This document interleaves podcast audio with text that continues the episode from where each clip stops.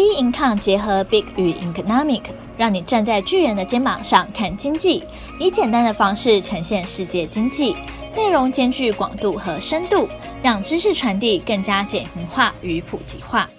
欢迎收听小资新天地，今天的主题是：理财机器人真有这么神吗？近年来，机器人它理财的热度呢，其实是持续提高的。传统的财富管理服务的门槛啊，还有费用呢是比较高，所以对许多刚开始累积财富的人而言呢，几乎是天方夜谭，不可能达成。因此，机器人理财服务的诞生呢，让更多人能一探智慧财富管理的究竟。那很多人会想说，理财机器人可以帮我赚多少钱吗？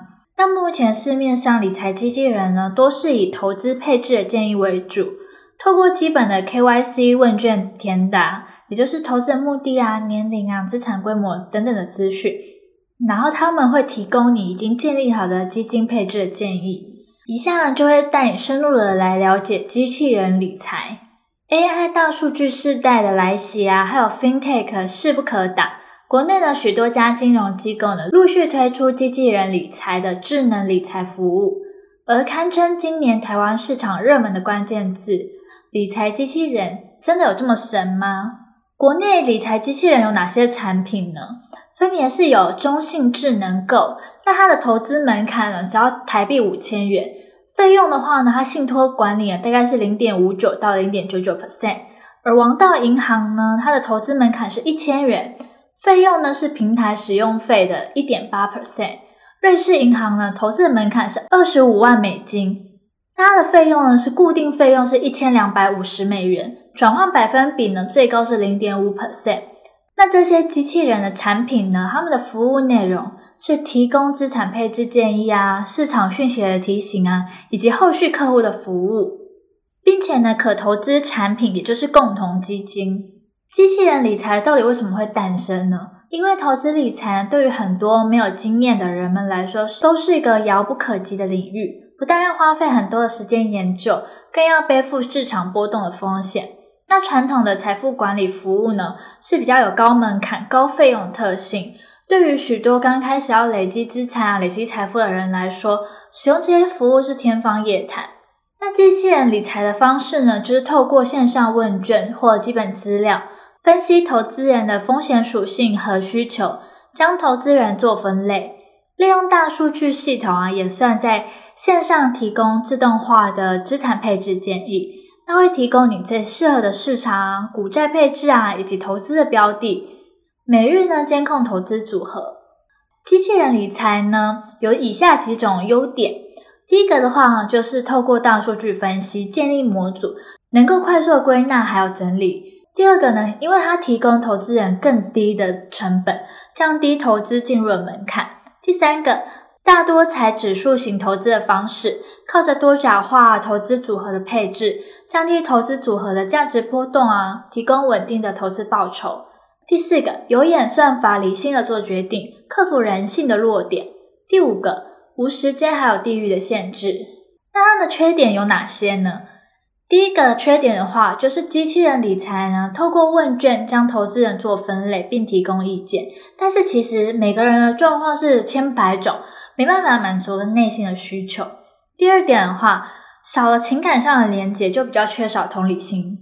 目前仍缺乏完善的法规规范，资安的风险是比较高的。第四点，使用者付费，费用可能会侵蚀获利还有本金。第五点，投资理财建议呢，易连结至商品，而忽略到了工具的本身。那机器人理财是适合哪些族群呢？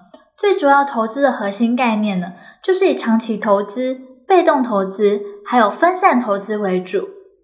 所以呢，它也适合投资理财概念比较有限、缺乏时间做投资研究或是盯盘的投资人。它也适合资产不足以负担一般金融机构提供的理财顾问服务的价格。那目前机器人理财的现况呢？因为机器人呢，无法保证做大绩效。仅提供中长期较好的收益，还有风险控制呢，在投资人可接受的范围，但是呢，并非是没有风险的。目前的机器人理财呢，只能规划投资组合建议，较不包含传统多面向的服务，比如说税务啊、退休金规划，还有房地产的规划，并且台湾多数理财机器人目前投资标的十分有限。机器人呢，它是由照着教科书写出来的，没有经过深度的学习，有不同的人写出来，仍具有差别，操作呢也会有不同的结果。而且机器人理财发展至今，还没有经历过像是金融海啸啊这种巨大的考验。那如果未来呢发生大幅度的市场变化，机器人呢是否可以提出一个合理的投资建议，还是仍需要观察的。在二零一六年六月十三日，英国脱欧公投通过，导致市场大跌的时候，美国机器人理财龙头之一的 Betterment 曾因风险波动过大，暂时终止演算法运作。所以呢，机器人理财呢，未来的趋势呢有几个。第一个的话，它可以降低投资理财进入的门槛，投资理财呢会成为全民的运动。第二个。懒人投资法呢，会吸引更多对于市场没有全面性了解的投资人。那投资人呢，不再关心市场，被动的等待结果。第三个，未来趋势呢，将会重在结合机器人与人互补的层次，透过机器人演算法与理财专员的客制化互动相辅相成，带给投资人更简单方便的美好体验。因此，以目前市面上产品服务来看，报酬极大化其实并不是理财机器人的首要目标。与其说是机器人帮我们做理财，不如说是将财务规划给电脑模组化，节省一般人啊跟金融机构接触啊往来的时间。但是呢，目前它的内容与传统做法呢仍无太大的差异。此外呢，理财机器人推出后，尚未经历比较重大的事件，比如二零零八年的金融海啸挑战。在全球股市走了多年多头至相对高点的情况下，未来如果发生大幅度的波动，目前台湾市面上理财机器人是否能提出合适的建议呢？恐怕现在还没有人有确切的答案哦。那今天的小资新天地就到这边结束。各位听众有利用理财机器人做过投资吗？欢迎到我们的脸书专业以及 Instagram 直接与我们做交流喽。那我们下期见喽，拜拜。